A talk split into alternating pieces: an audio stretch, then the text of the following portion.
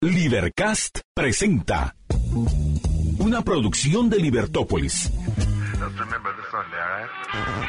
Día a día encontrarás los episodios de las emisiones correspondientes a nuestros programas.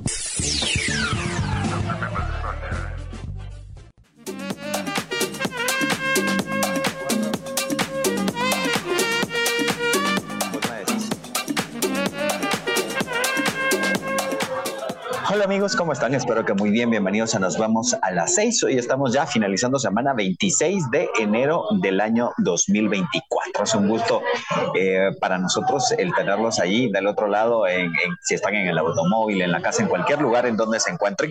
Gracias por la sintonía.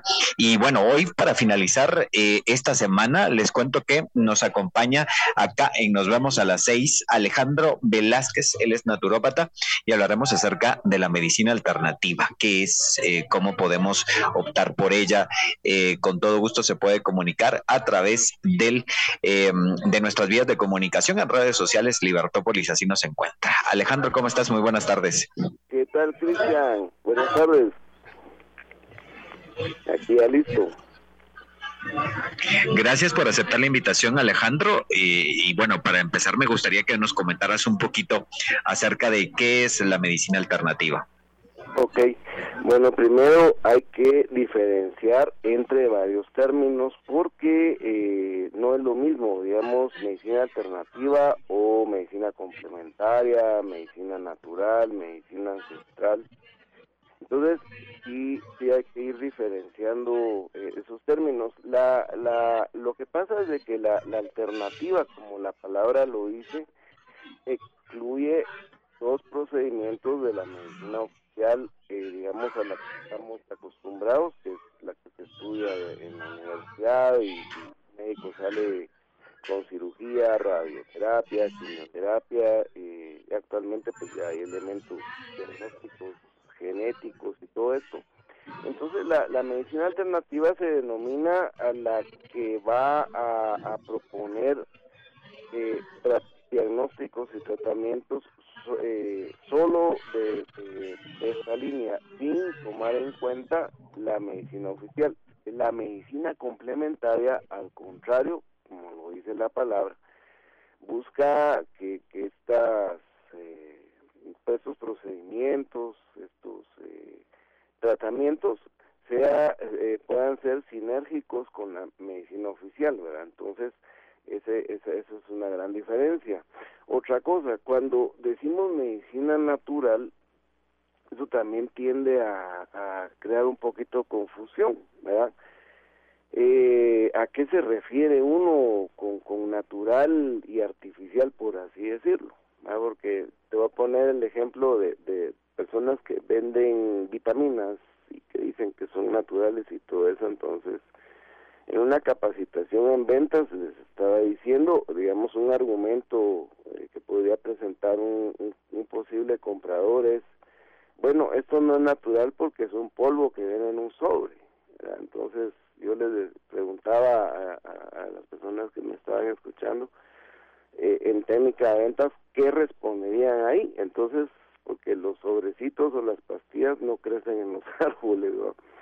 Entonces, la, pues no pudieron responder, pero les explicaba que lo que es natural, o sea, no, aunque no sea una planta o no sea una raíz o un extracto de, de, algo, es la actividad propiamente del cuerpo. Es decir, que lo que buscan estas terapias es extraer eh, o, darle la, las condiciones al cuerpo mismo para que desempeñe mejor su labor de, de reconstrucción. En el caso de infecciones, obviamente, el sistema inmunológico, linfático. Eh, y eh, pues eh, eh, ahora, la medicina natural obviamente tiene un, un repertorio inmenso eh, para lograr esto, ¿verdad? Ahí yo te envié hace un rato un video de algo que se llama, yo lo diseñé con los años, Estrella Estratégica de Tratamiento, que es cómo sinergizar, cómo hacer algo bien ordenado para ir combinando estas terapias. Ahora, eh, cuando decimos medicina ancestral, que es un término diferente también, estamos refiriéndonos a cosmovisiones específicas, ¿verdad? Cosmovisiones, culturas que generaron en la antigüedad eh, sus propias respuestas terapéuticas. Digamos, eh, hay ejemplos muy conocidos. La medicina tradicional china es la que más se ha dado a conocer. Está la medicina ancestral maya que, que hemos escuchado eh, aquí en Guatemala. Aquí no, por cierto, a pesar de que dijimos aquí, eh, es muy poco lo que el guatemalteco tiene acceso a, a estos conocimientos por múltiples razones. Eh, hay un libro, que no sé, no me acuerdo el año, pero es etnomedicina en Guatemala de Elba Marina Viatoro, pero ella es compiladora. Este libro es una compilación de distintos ensayos y investigaciones que, que han hecho eh, investigadores guatemaltecos de varias universidades sobre eh, eh, este tema, etnomedicina, que es lo que te decía como medicina ancestral maya, otra es el ayurveda hindú. Mucha gente se enteró, bueno, que Internet ha hecho lo suyo, pues nos bombardean con mucha información que después obviamente se vuelve confusa. Pero aquí entró en Guatemala una empresa que empezó a promover la idea ayurveda, entonces la gente se empezó a interesar. ¿Qué es eso? Es una medicina ancestral, igual que la china, solo que esta es del continente indio. Ahí también hay otra otra rama de medicina tradicional, pero es de, corte musulmán. Y resulta pues de que en Europa también existe la medicina tradicional europea, que es una que incluye los conceptos de la alquimia, la astrología y el máximo representante de esto, esto los médicos oficiales lo conocen bien porque cuando leen un poquito de historia de la medicina aparece el Teofrasto Bombas von Hohenheim, que es el famoso Paracelso. Y eh, hay una corriente de medicina que se llama espagírica, eh, que es la que cuenta con todos estos conocimientos. Ahora bien, la iridología, que es eh, no no es un diagnóstico en sí, sino que es un complemento diagnóstico. Fíjate, no es que solo con la ideología vamos a saber exactamente qué tiene el paciente, sino que tiene que acompañarse en historia clínica y complementarse ahí sí con otros métodos diagnósticos que uno pueda manejar. Entonces, eh, la ideología es un elemento diagnóstico que nació finales del siglo XVII en, en Europa, en Alemania específicamente, al mismo tiempo que la homeopatía. O sea, ya tiene dos, tres siglos esto, y viene de Europa, entonces pertenece a la medicina tradicional europea. ¿verdad?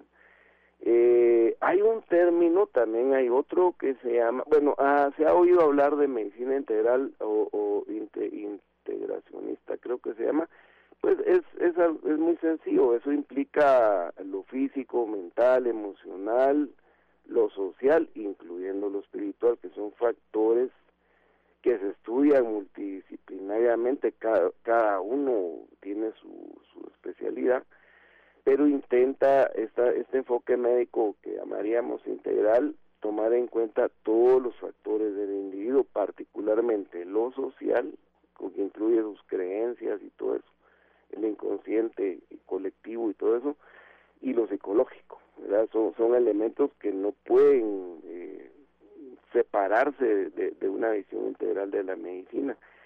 Y también, para terminar esto de las definiciones, hay uno más y esto viene de un libro de aquí de Guatemala que se llama Hacia un primer nivel de atención en salud incluyente, que fue algo que se llamó Instancia Nacional en Salud ya hace creo que un par de décadas. Y esta medicina hegemónica, le ponen ellos, es más mm, relacionado el término con, con la medicina oficial que yo mencionaba anteriormente, que eh, eh, excluye eh, todos los demás, como la medicina, particularmente la medicina ancestral, particularmente. Entonces, por ejemplo, encontramos eh, autores que dicen, ah, bueno, la acupuntura sirve, pero todo eso que hablan de la energía, de la fuerza, de todo eso son babosadas. Y no, pues eh, lo que pasa es que eso, es, eso es un, gran vacío de visión antropológica e histórica. Por eso el libro de, de Elba Marina Villatoro de medicina porque hay que tener una cierta educación, aparte de ser médico, farmacéutico o lo que uno fuera, en, en campo profesional para poder entender estas otras cuestiones, ¿verdad? Y aquí tengo un libro de medicina china de Ted Kalchuk y hay un librito de unos doctores colombianos eh, que es un curso de homeopatía y cabalmente ellos plantean esto de, de la cuestión de que la, la gente que sale de una universidad eh, en, pues como médico y se especializa o va, va a tener un poco de dificultad con encontrar estas visiones porque son totalmente fuera de nuestro contexto cultural. Y ahí el choque. Entonces surgen opiniones eh, eh, muy lejos de la verdad. Entonces ahí es donde hay que hacer muchísimo trabajo con la población en general, para eh, básicamente que sepan discernir entre lo, lo que es real y lo irreal y dentro de lo que es útil, lo que es eh, más útil y lo que es menos útil, dentro de lo que es real, lo útil de lo inútil, y dentro de lo real, lo que es más útil de lo menos útil, partiendo eso. Y a nivel de, de profesionales que tienen que saber que tienen que tener una preparación para poder entender otras visiones, cosmovisiones, ¿verdad? En general te podría decir así, en muy, muy general, ¿verdad? Mira, con, esto Alejandro, hablamos acerca de, los beneficios de la medicina alternativa. Tú mencionabas, eh, bueno, importante eh, recalcar esto, eh, hablamos de, los, de los elementos naturales. ¿Esto es algo fundamental en la medicina alternativa? Sí, fíjate que cuando, digamos, en la medicina tradicional europea, obviamente, viene con, con una influencia desde los tiempos romanos, a su vez estos de los griegos, y si nos remontamos a los griegos, a hablar de elementos, estamos hablando de aquellos famosos fuego, tierra, aire y agua, en lo que se fundamenta básicamente la, la, astrología. O sea, yo sé que estas palabras se pueden chocar a mucha gente, pero es lo que te digo, que tenemos información muy sesgada y muy pobre para poder entender esto con más amplitud. Entonces, eh, en, medicina tradicional china, por ejemplo, se habla de cinco elementos, de madera, eh, fuego, metal, aire, agua. Ahora, estos no son los elementos eh, que, que nosotros podemos entender así, agua, fuego, literalmente. Se refieren a los cambios estacionales. Por ejemplo, las cinco estaciones, eh, primavera, verano, otoño, invierno, y de dónde salió las cinco, es el, la canícula, ese, ese espacio donde no llueve entre la primera etapa del invierno y la segunda.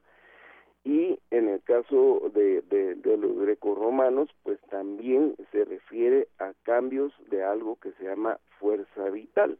En, para los chinos eh, esto se llama chi, en Japón se llama qin, en Ayurveda se llama prana. En Ayurveda la clasificación de esto es diferente, tamas, rajas y sattva. Ellos hacen una división en tres y a partir de eso hacen subdivisiones. Y como ves, son conceptos un tanto abstractos, pero no solo, es cierto, hay, hay terapias con, con barro, hay terapias, pues todos necesitamos un poco de sol, siempre y cuando no sea quemarse al mediodía, para la síntesis de vitamina D, eh, pues el agua, todos nos morimos si no estamos en contacto con el agua, el aire, todo eso, pero el significado profundo de lo que es el elemento es que son cambios en la fuerza vital. Hay un axioma que dice como es arriba es abajo, como es adentro es afuera. Entonces los cambios que vemos en, en el clima, en la naturaleza, son iguales a los cambios que se producen en nuestro cuerpo y también así como podemos determinar paisajes, esto es un desierto, esto es un bosque, esto es una playa, esto es un río, las constituciones también. de, de, los seres humanos. A eso se refieren los elementos. Y las plantas y la homeopatía y todo lo demás se va se va ajustando a la necesidad de cada persona. Eso sería elementos, fíjate. Con esto, eh, Alejandro, hablamos acerca de, las distintas tipos, tipos de terapia que hay en, terapia alternativa. ¿Cuáles son los que más utilizan las personas o los más recomendados? Eh, bueno, lo más recomendado es la, la sinergización, es decir, tiene que haber, tiene que ser multidisciplinario.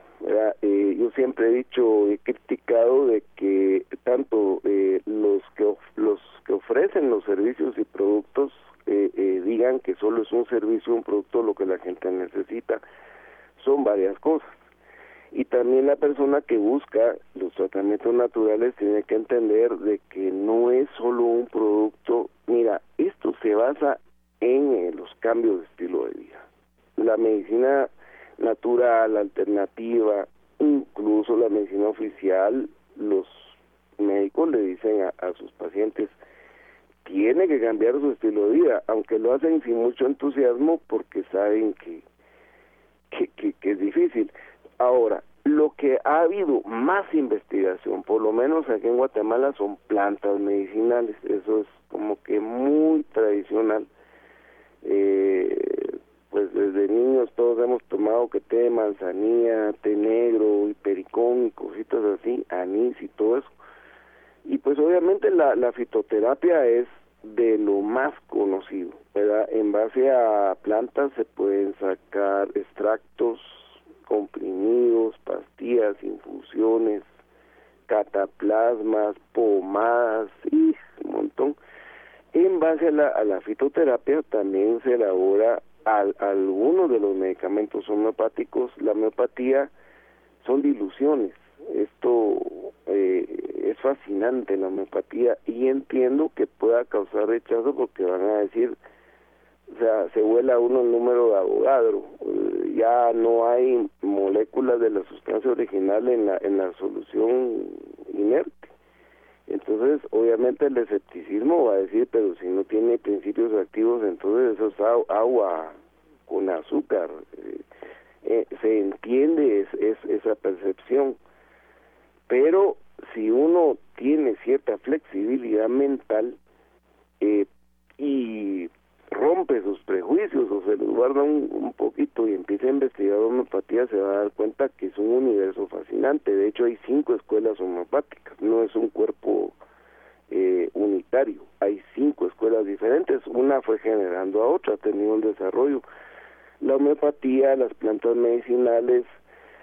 Ahora, con medicina china, mira, la acupuntura no es de primera lección, eso es otro error no es nunca es, selectiva, o sea, la, acupuntura es una segunda o una tercera forma de abordar un problema. Alguien entrenado en medicina china sabe primero hay que entender al paciente, hay que entenderlo, hay que estudiarlo, hay que saber el calendario chino, hay que saber los métodos diagnósticos de la medicina tradicional china para entender la constitución del paciente, después entender su desarmonía y eh, entonces muchas veces lo que se busca en este campo es eh, tratar de corregir primero su mente. Ah, eso es obvio, la mente. Eh, porque las emociones no, no son más, en términos occidentales, que complejas reacciones bioquímicas producto del pensamiento inconsciente, más inconsciente que consciente. Entonces, eh, regular la dieta, regular los hábitos de descanso, eh, un poco de pensamiento, aunque en medicina china corrige el pensamiento y las emociones desde fuera también, con plantas, eh, con está la, mira, el masaje, por ejemplo, la digitopresión está eh, muy devaluado y es una un arma poderosísima. Ahora, el, en esta era, el tiro es que los, la gente aprenda a cuidarse, que aprenda más. Entonces, hay un dicho médico que dice que cuando el paciente eh, eh, que está educado tiene más posibilidades de tener éxito con sus tratamientos, con sus proyectos de salud. Entonces esta homeopatía, la microdosis que yo promuevo mucho es el primer nivel de homeopatía. Esto cualquiera lo puede hacer en su casa, cualquiera lo puede hacer.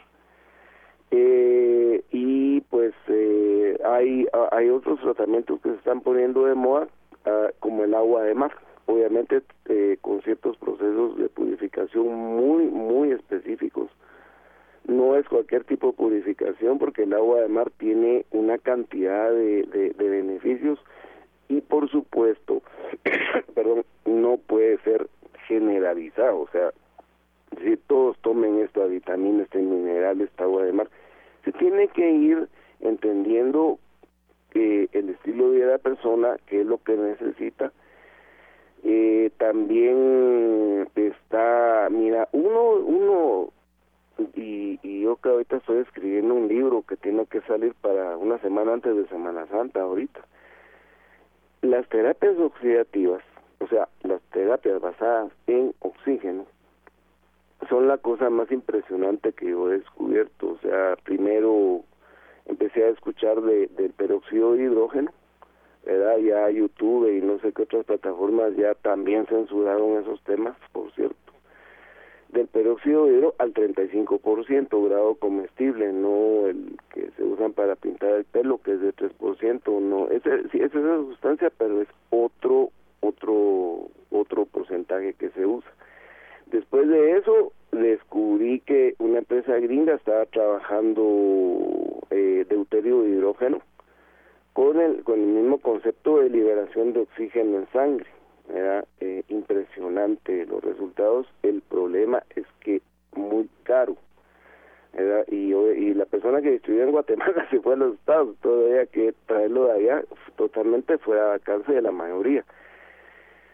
Cuando fue la pandemia, yo empecé a buscar opciones, porque sí dije, no, no creo estar preparado para esto. Empecé a investigar, encontré, eh, compramos materia, compramos los químicos, compramos material de laboratorio, me tomé dos meses totalmente inmerso en investigación, a ver si lo que yo estaba escuchando era un bulo, era mentira, era como se oye de todo, ¿verdad? Entonces a los dos meses, ya a mediados del 2020, yo le dije a mi equipo Luz Verde, fabriquémoslo y probémoslo.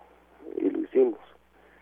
Y a la fecha, de, de, esa fecha, incluso yo casi me muero por, por ciertos problemas que tuve en, en a, a, a principios del 2022 y gracias a esto y también a procedimientos complementarios, pues logré salir. Y estoy hablando del famoso dióxido de cloro de Andreas Kalker. Eso, ese es el capítulo 7 de mi libro, porque el Ministerio de Salud ahí andaba diciendo que es veneno, que no sé qué, ya yo estaría muerto, estoy mal lejos de estar muerto. y hemos visto cosas impresionantes. Entonces la ética nos manda a nosotros eh, dentro de un concepto de moralidad a compartir sin ánimo de lucro, porque eso, todo este tema de, del dióxido es, sin ánimo de lucro, no tiene derechos de autor, las capacitaciones son gratuitas. Eh, y, se dio a conocer por eso mismo, porque no, no hay un espíritu de lucro por medio y la, la invitación a la gente en todas las partes donde está en todos los continentes es que la gente se apoye, que aprenda a, fabricarlo y lo use. Es impresionante. Y si algún día querés consultar al doctor Noel Rodríguez, él, él es el director de Comusab aquí en Guatemala. Comusab es una red internacional de médicos y personal de salud y otros profesionales que apoyan esto. Porque yo lo que he visto es impresionante. Nunca me imaginé ver algo que es bueno, bonito y barato y pues requiere disciplina, eso es lo único, el único problema. Tiene horarios, que hay que tomarlo en ciertos horarios, no puedes comer ciertas cosas porque inhiben el producto. El costo es absolutamente bajo, pero los resultados son impresionantes. Como dice el mismo Calker, no, hay ciertos tipos de cáncer que no curan. Eh, eh, solo la, la terapia en sí, pero en general lo, los resultados son impresionantes. Eso te puedo decir eh, pues son la homeopatía, todas las técnicas de medicina china, masaje, acupuntura, fitoterapia y esto último que es es impresionante. Solo quiero recalcar la microdosis. Eh, ahorita este año estoy en plena actividad de dar a conocer gratuitamente, eso enfatizo, gratuitamente porque la gente tiene que conocer, tiene que saber, tiene que informarse y tiene que tomar eh, las riendas de su salud en la medida de sus posibilidades y saber sus límites, porque tampoco es de que voy a probar esto y resulta intoxicado o intoxicando a otras personas, es decir, es paso a paso, poco a poco, pero caminando. O sea, la educación en salud para la población debe ser ejecutada sí o sí. Entonces, de ahí la idea de, este libro que esperamos tengamos ya en, como te digo, ya ahorita por ahí de Semana Santa. Y estas son las que más se utilizan. Hay, hay un, tema que es vitanutrientes, que es eh, parte de la estrella estratégica de tratamiento, donde suplís ciertos medicamentos farmacéuticos por eh, vitaminas, minerales, aminoácidos y ácidos grasos bien seleccionados y bien dosificados. Y entonces eh, sí se puede ir trabajando también esta otra parte. Por ejemplo, se oye mucho que la gente ofrece de distintas marcas eh, compuestos que llevan todo esto que te mencioné, que, que llevan algunas vitaminas, algunos minerales, eh, extractos vegetales, orgánicos, fitoterapia, y hacen fórmulas bien interesantes. Ahora, el problema es que con tal de vender mucha gente mm, como que medio engaña y dice, mire, con esto se va a curar. No, se van a curar cambiando sus hábitos, sus hábitos. Esa es la base. Sobre esa base estos tratamientos van a tener un, resultado excelente, pero tiene que construirse una base de descanso, de cambio de mentalidad, de, en la medida de lo posible de mejorar la dieta. El ejercicio no es opcional. También se puede uno ir a meter en un gimnasio, lesionarse, salir a correr, lesionarse, empezar a hacer ejercicio en casa, y también eso se tiene que estudiar. Hay un dicho que dice, que tu alimento sea tu medicina y tu medicina sea tu alimento en medicina natural, pero extrapolarlo a descanso, al movimiento, que tu movimiento sea tu ejercicio, sea tu, tu, medicina y tu medicina sea tu movimiento. Entonces los hábitos como base, sobre lo cual cualquier otro tratamiento va a ser mucho más eficaz. Pero esos serían los más, los más conocidos. Ya estamos de vuelta a través del 102.1 de Libertópolis. Gracias como siempre por la sintonía a través de nuestras distintas eh, plataformas digitales que tenemos en internet, en Facebook, en X, en, Instagram, bueno, en todas las plataformas. Usted puede seguirnos y con todo gusto compartir nuestro contenido. Hoy viernes hablamos de medicina alternativa con eh, Alejandro. Él nos acompaña y nos está asesorando en este tema. Alejandro Velázquez, él es naturópata y Alejandro Cuéntame un poco acerca de la medicina alternativa como método de prevención. Ah, sí. Sí, eh, pues fíjate que sí, es, esta, estas corrientes de medicina tienen más tendencia a, a ser preventivas. Obviamente también tienen actividad curativa, al igual que la medicina oficial también tiene una eh, opinión, digamos, en, lo que es prevención, pero se enfatiza más en lo curativo, o sea, si tienen, tienen tendencia en cada una. Eh, la prevención es eh, primero informarse, o sea, uno tiene que ver, y aquí es donde viene otro gravísimo problema universal, la administración del tiempo. Tienen que ver de dónde sacan tiempo porque se tienen que informar y esa información va a, darles más fuerza de voluntad eh, para, ir haciendo cambios. Descansar, o sea, eh, el sueño. Ahora eh, los hábitos del sueño son malísimos. las horas de sueño son muy pocas eso implica unos eh, recargos al cuerpo impresionantes, más eh, no saber manejar el estrés diario, ahí está un poco la opción del mindfulness, que tampoco es para todo mundo, o sea, hay ciertos problemas eh, o pacientes con ciertos problemas psicológicos a los cuales no se les podría recomendar. Eh, la relajación consciente es una eh, alternativa al mindfulness. Eh, la siesta es otra alternativa. Casi nadie hace siesta ya.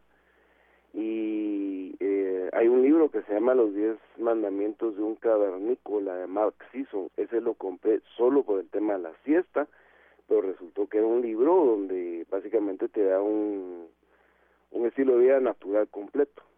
Y yo por eso fue que lo compré.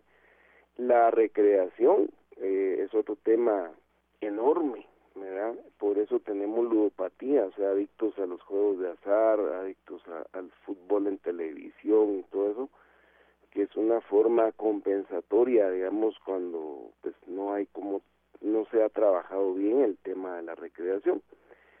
Eh, la alimentación totalmente preventivo, eh, tenemos graves problemas con azúcar de todo tipo. Eh, el trigo es un problema, un problema histórico, cómo fue que cambió en relación al gluten el trigo, eh, las harinas blancas procesadas, comida chatarra, cerveza, todo eso, que está tan normalizado, es otro problemón que hay que ir abordando con paciencia. Las personas tienen que tenerse paciencia a sí mismas, pues los cambios no se pueden hacer tan rápido, requiere mucho tiempo, pero son eh, inevitables, tienen que hacerse. Como te decía, el ejercicio estudiado también, no todos pueden hacer lo mismo, no todos necesitan lo mismo. Y estudiar porque a la hora de elegir con qué terapia te querés tratar o con qué terapeuta o cómo te van a vender el servicio o el tratamiento, tenés que tener criterios básicos para poder elegir con quién, cómo, incluso los precios, porque fíjate que pasa de que como la gente no sabe, vienen y le meten muchísimo más caro todo, entonces de ahí que, que se vuelva otra vez aquello de, de la tradición familiar de que habían conocimientos que se iban trasladando de, de generación en generación, de cómo irse cuidando uno. Eso es lo más preventivo, pero si te digo, ahí podemos hablar de usar otra vez medicamentos, vitaminas, eh, omega 3 y todas las cosas que hay disponibles, pero eh, no caer en el error que creer que eso va a sustituir el cambio de hábitos, eso va a complementar el cambio de hábitos. No hay mejor prevención que la educación y el cambio de hábitos. Fíjate, eso te podría decir así en síntesis. Claro, Alejandro. Y bueno, ya para terminar, cuéntame, eh, en el tema de la medicina alternativa, eh, lo hablamos como una forma preventiva. Muchas personas también se pueden preguntar, eh, bueno, ¿qué tan inmediatos son los efectos de la medicina alternativa? Ya, esto va a depender definitivamente de la, historia clínica de la persona, ¿verdad? primero tenemos que ver qué tan enferma está, esa es una, eh, porque esto es esto se llama pronóstico, o sea, qué va a pasar con el paciente una vez iniciado tratamiento. Entonces, el pronóstico va a depender de la constitución del paciente, del estado de salud actual del paciente, del diagnóstico que tenga y en base a esos tres elementos eh, y si el tratamiento elegido es el correcto entonces el pronóstico va a depender de esos factores porque no mira hasta ahora sí puedo decir que hay ciertas enfermedades que hace 20 30 años no podíamos contra ellas ahora sí pero no son todas ¿verdad? incluso por ejemplo si hablamos de lesiones deportivas o traumatismo por accidente hay opciones obviamente hay limitaciones también. Entonces, la rapidez del tratamiento va a depender del diagnóstico, de la constitución del paciente y del estado de salud actual. Entonces, y esa individualidad, vieras que es mm, a veces, o sea, requiere mucha experiencia, mucho oído, ojo clínico y paciencia para escuchar y entender a la gente. Y va a depender de eso, de esos tres factores que te digo.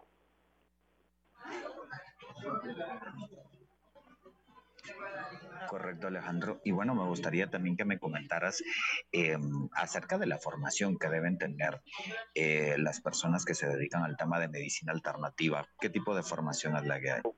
Ahorita hay un boom en todo el mundo y eso ya venía de antes de la pandemia. La, pandemia lo, lo, lo disparó todavía más.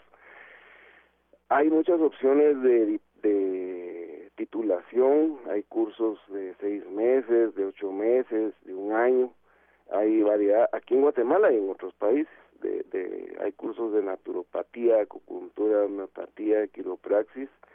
Eh, la experiencia docente que he tenido yo ya 17 años de, estar en esto, te digo, eh, el problema es que llega gente de todo tipo, te, así como llegan profesionales, llega gente con apenas la primaria, entonces, el plan del libro que yo tengo es cabalmente crear eh, una base, primero para que las personas se eduquen en general, y más que todo en el área rural, zonas periféricas y todo eso, donde no llega casi nada. Eh, segundo, es precisamente para crear una pequeña base de sustentación para cuando alguien decida meterse en un instituto, porque te digo, hay muchas opciones, y están creciendo y entonces ya pueden meterse y estudiar, eh, sacar un título, eh, sea por fines eh, profesionales o sea por fines de, de, para ayudarse uno mismo, familiares, amigos, eh, pero sí hay, hay, hay bastantes opciones. Esas carreras que te mencioné son las que más están pegando aquí en Guatemala, naturopatía, método de diagnóstico que implica la iridología, eh, acupuntura, eh, está también homeopatía y quiropraxis. Pero hay, que hacer salvedad en esto. Los tiempos son muy cortos, por muchas razones, por, por idiosincrasia de nuestra realidad nacional, tiene mucho que ver, eh, y la urgencia, la necesidad de salud, ¿verdad? Entonces sí hay opciones en institutos, eh, hay un, hay ciertos médicos, yo sigo a De la Rosa de Argentina, Jaramillo de Colombia, que, que son muy buenos planteando estas opciones, informarse, hacer tiempo para, si uno decide estudiar ya más en serio, eh, no porque la carrera dure seis meses, un año, crean que, es, o sea, no es tan fácil.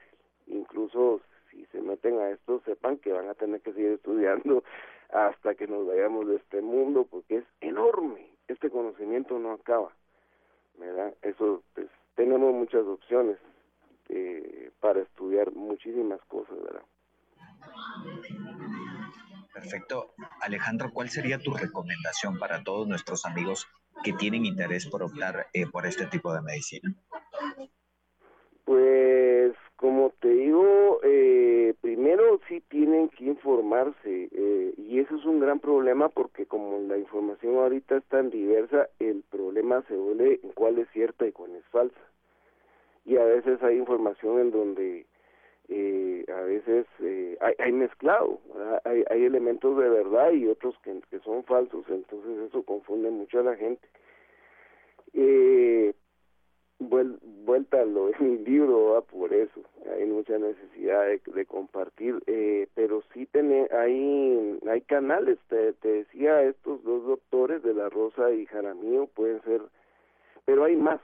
Hay hay muchos eh, médicos que están empezando a, plantear y no es que se las sepan todas yo también he admirado el conocimiento de unos pero de repente en una en, en algo digo no aquí sí aquí sí se equivocó pero es que eh, pues somos humanos y, no somos omniscientes todavía, dijo el Buda, pero sí eh, informarse, informarse, como te digo, y entender, entender que el cambio de hábitos, de, de, de asumir esa responsabilidad, esas áreas, descanso, control de estrés, eh, ejercicio, no, no un ejercicio que te va a dañar, sino un ejercicio para estar mejor. Y la psicología, eso, esa mezcla es la base para ya después decir, bueno, voy a tomar estas plantas, este, este oxígeno, este, eh, agua de mar, todas estas cuestiones que hemos mencionado en base al cambio de hábitos. ¿verdad? Perfecto, Alejandro. Se nos acaba el tiempo. Te agradezco mucho por acompañarnos acá en el 102.1 de Libertópolis. Que tengas un excelente fin de semana. Gracias por acompañarnos. Nos vemos a, a las 6. Nos encontramos en la próxima. Perfecto, Cristian. Muchísimas gracias y saludos a todos. Un abrazo fuerte y bueno, gracias Alejandro ya en los controles. Mi nombre es Cristian Dávila, como siempre eh, le recuerdo, el lunes nos vemos a las 6. Libercast presentó una producción de Libertópolis. Recuerda suscribirte y dejarnos cinco estrellas para que continuemos trabajando en producir más podcasts de tu interés. Libertópolis.